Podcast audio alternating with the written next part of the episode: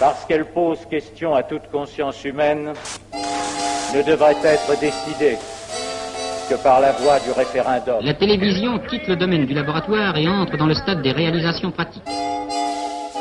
Today, in the world of freedom,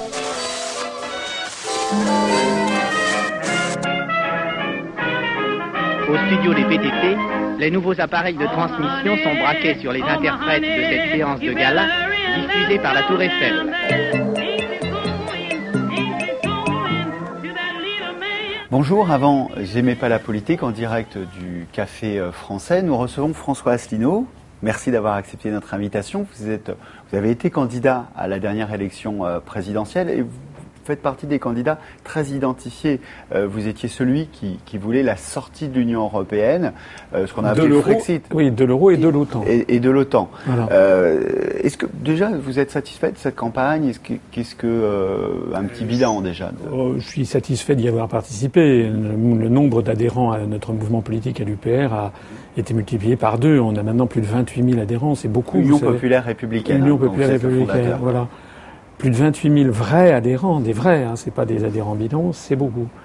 Euh, et puis la notoriété a beaucoup progressé. En revanche, là où je suis euh, déçu, c'est que il n'y a pas, euh, on n'a pas, il n'y a pas eu de jeu à la loyale. Voilà.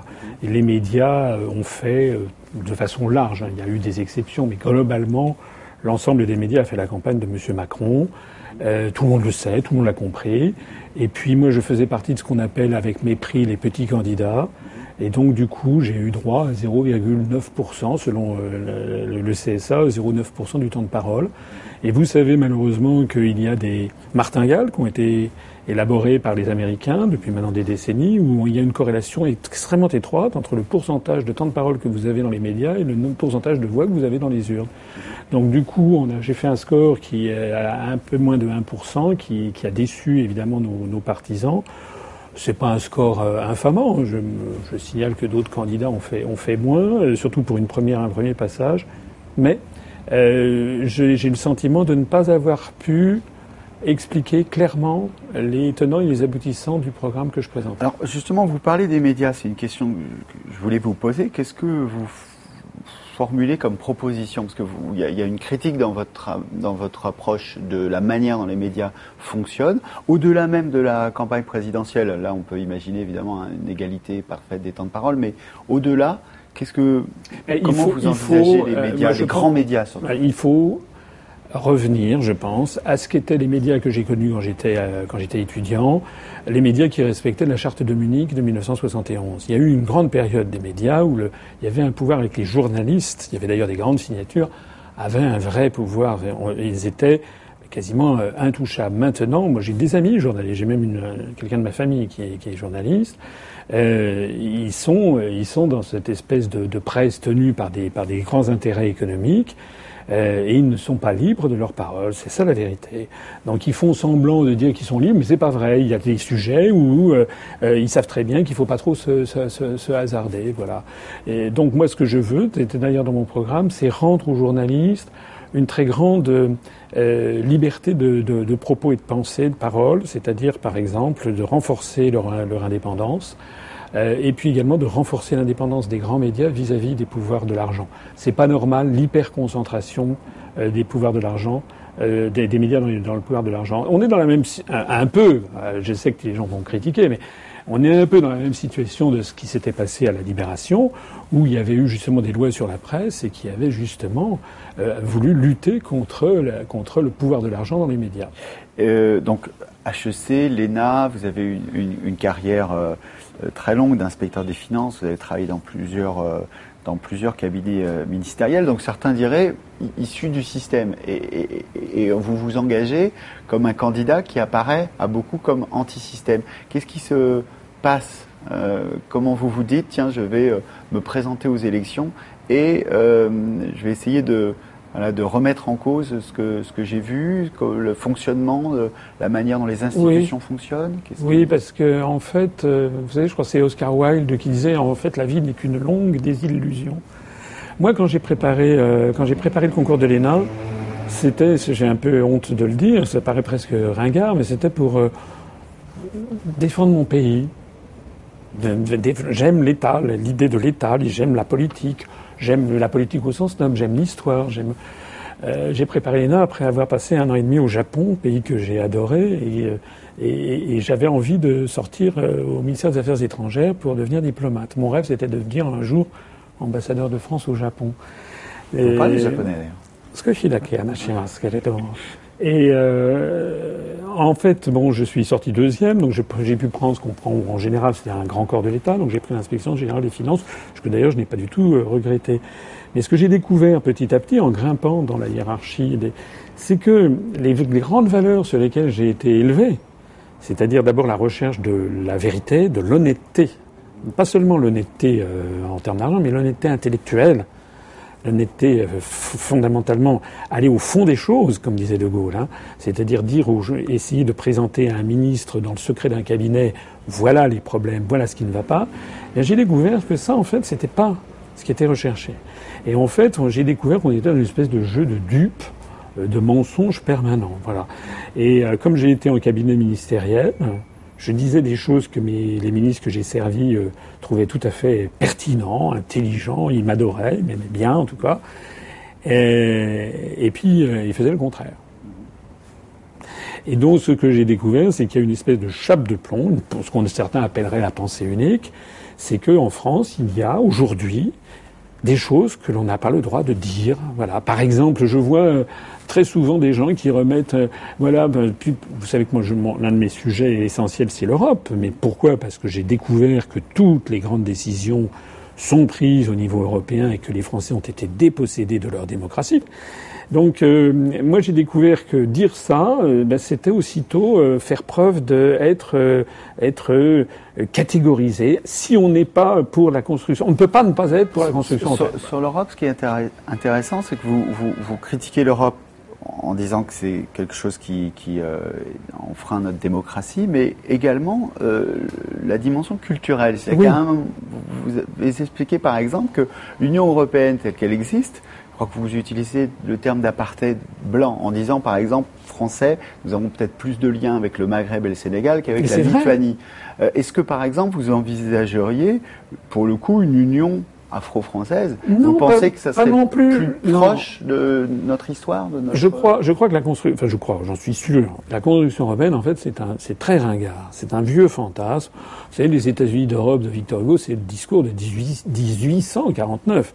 Et si vous faites de l'archéologie sur euh, l'arché, sur l'Union européenne, sur la construction européenne, vous remontez à Dante, vous remontez au XIIIe siècle. C'est une espèce de principe de chrétienté universelle qui veut s'imposer au monde. Or, dans le monde d'aujourd'hui, c'est plus comme ça que les choses se passent. Dans le monde d'aujourd'hui, c'est un monde où tout le monde est en contact avec tout le monde. Euh, c'est l'intrication des, peuples et des civilisations. Et dans ces conditions, je crois qu'il est absurde de vouloir fixer de façon autoritaire ou dogmatique un périmètre d'intérêt. La France, elle a des intérêts avec l'Allemagne, mais a des intérêts souvent beaucoup plus importants avec l'Algérie, la Tunisie, Haïti, le Vietnam, mais aussi le Japon, mais aussi le Brésil. Euh, donc, euh, ce que je pense, c'est qu'il faudrait dynamiser la francophonie. Et pourquoi la francophonie? Parce que la langue, la langue maternelle, c'est quand même l'essentiel. Alors, quatre petites questions pour terminer. Euh, le personnage ou, l'événement de l'histoire qui est pour vous le plus marquant de l'histoire de France ou du monde? Un événement? Ah, C'est toujours un peu difficile à faire un choix parce que les choix, sont, les choix sont, sont, sont, sont, phénoménaux. Sans être trop original, je dirais quand même que, euh, disons, ouais, je dirais l'appel du 10 juin 40. Voilà. C'est-à-dire quelqu'un comme De Gaulle qui, est un, qui a été au gouvernement, qui est un militaire, qui rentre en rébellion, qui va d'ailleurs être condamné à mort par contumace à deux reprises, pour faire prévaloir ce qu'il pense être juste par rapport aux événements du moment et par rapport à ce que lui dit son propre gouvernement. C'est ça qui est extraordinaire. Et se fondant sur 2000 ans d'histoire de France. C'est l'idée que l'histoire et ses récurrences sont plus fortes que les conjonctures du moment. Quelque chose qui existait à l'époque, qui n'existait, qui n'existe plus aujourd'hui et que vous regrettez euh, je dirais la. Euh, je parlais d'insouciance tout à l'heure. Je dirais la, euh, la, la vie privée, l'anonymat. Il y a quelque chose de terrifiant dans le monde d'aujourd'hui, c'est ce que Edward Snowden a d'ailleurs signalé, c'est qu'on va vers un monde où il n'y a plus de vie privée. C'est que vous êtes pisté partout. Un monde de transparence. Voilà, que, mais non, mais maintenant, vous avez, par les moyens de paiement, par Internet, par le GPS, par ci, par ça, euh, dans les années, pendant 2000 ans, pendant 3000 ans, 5000 ans, lorsque quelqu'un d'un seul coup voulait plus qu'on entende parler de lui, voulait ben, couper les ponts, par exemple, pendant un mois, il partait dans un, il partait, on savait pas où, euh, ben on savait pas où. Mais maintenant, c'est plus possible. Et, et, on va vers un univers, je crains, où on puisse bientôt savoir tout sur tout, vos idées politiques, votre compte en banque, où est-ce que vous êtes allé, ce que vous mangez, ce que vous avez acheté, c'est effrayant. C'est d'ailleurs la raison pour laquelle, dans le programme que j'avais présenté, il y a l'idée d'une saisine au niveau planétaire, dans le cadre de l'Organisation des Nations Unies, de l'interdiction du puçage des êtres humains par des puces RFID. Quand j'ai dit ça il y a 6-7 ans, les gens m'ont dit que j'étais un peu... Maintenant on y est, il y a de plus en plus d'entreprises qui essayent. Et puis vous savez, moi j'ai fait beaucoup de... J'ai donné des cours de futurologie en grande école. Euh, ce qui est important, c'est ce qu'on appelle les faits porteurs d'avenir. Quand vous voyez qu'en Australie, en Belgique, aux États-Unis, en France, on a des entreprises qui commencent à proposer à leur personnel l'inclusion de puces RFID, je dis là, il y a vraiment... Il faut vraiment tirer la sonnette d'alarme parce que c'est un univers pire bien pire que 1984 d'Orwell qui est en train d'arriver. Alors l'inverse, quelque chose qui existe aujourd'hui et dont vous ne pourriez pas vous passer, quelque chose de qui existe aujourd'hui et dont je ne pourrais pas me passer. Je vais vous paraître paradoxal, mais c'est un petit peu la même chose, c'est-à-dire Internet.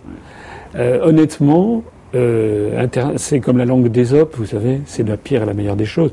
Internet c'est la pire des choses lorsque euh, je vois que ça, ça souvent ça, ça, détruit la vie de famille, ça isole les gens derrière leur écran, euh, ça bouffe le temps, il n'y a plus de loisirs, il n'y a plus d'insouciance. Ça, c'est les aspects négatifs.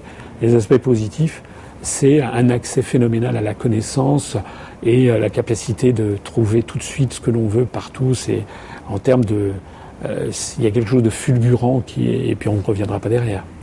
Précisément, vous parlez de connaissances.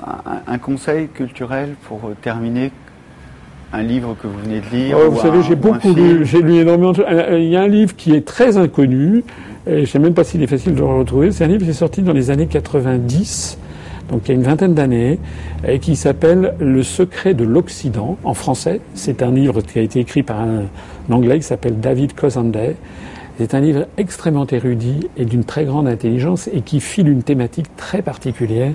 Je vous la laisse découvrir. Ça s'appelle Le secret de l'Occident. Qu'est-ce qui a fait, qu'est-ce qui a fait que l'Europe a dominé le monde? Et d'ailleurs, on pourrait conclure, qu'est-ce qui fait que l'Europe en ce moment est en train de disparaître du reste du monde? Pour terminer, une question d'un étudiant.